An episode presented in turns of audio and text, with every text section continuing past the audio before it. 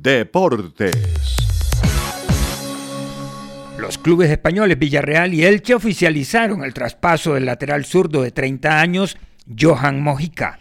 El jugador caleño y nacionalizado español llega a reforzar la defensa amarilla con el dorsal número 12 tras la lesión del argentino Juan Foyt. Tras una temporada y media en el Elche, también ha jugado para otros equipos del fútbol español como Rayo Vallecano, Valladolid y Girona.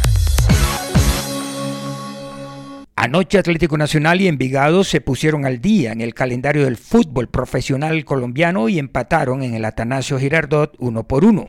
Jefferson Duque anotó al minuto 37 por los verdolagas y Álvaro Angulo obtuvo el gol del empate por el Envigado a los 67 minutos de juego.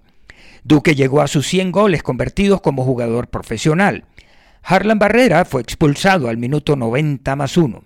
Atlético Nacional quedó en el octavo lugar de la tabla general de posiciones con 13 puntos, mientras que Envigado ahora está en el puesto 13 con 10 puntos.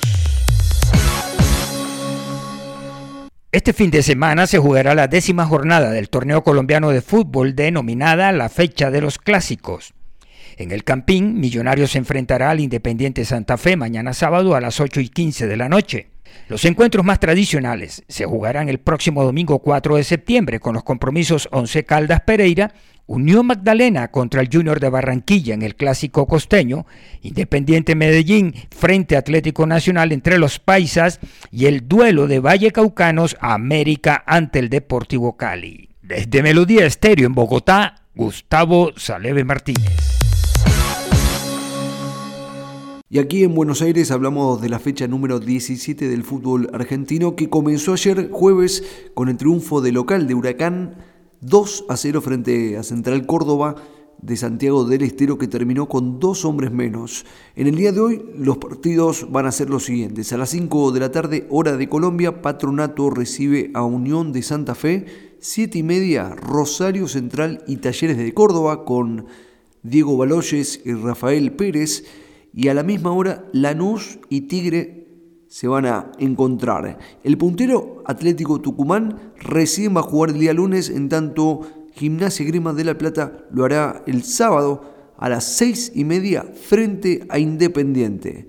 Con este resultado, el Globo de Parque Patricios alcanzó la segunda posición a solo un punto de Atlético Tucumán. Ahora nos metemos en el US Open y tras batallar casi cuatro horas, Diego Schwartzman eliminó a Popirín y avanzó a tercera ronda del US Open. El peque, situado en el puesto 16 del escalafón mundial de tenis, aprendió a sufrir en este US Open como quedó demostrado en el día de ayer cuando debió trabajar durante 3 horas y 48 minutos para imponerse de manera demasiado ajustada al australiano Alexel Popirín, 84 del mundo, por 7-6, 7-5 y 7-6 en la cancha número 11 del complejo Billie Jean King Tennis Center, en el barrio neoyorquino de Queens. De esta manera avanzó a la tercera ronda del último Grand Slam del año. Por otro lado, Federico Coria su compatriota no pudo contra el español Carlos Alcaraz, el joven español que ya es número 3 del mundo y cayó por 6-2, 6-1 y 7-5. Desde el Máster Internacional de Melodía Estéreo en Buenos Aires, Argentina, informó Pablo Lucas Candelaresi.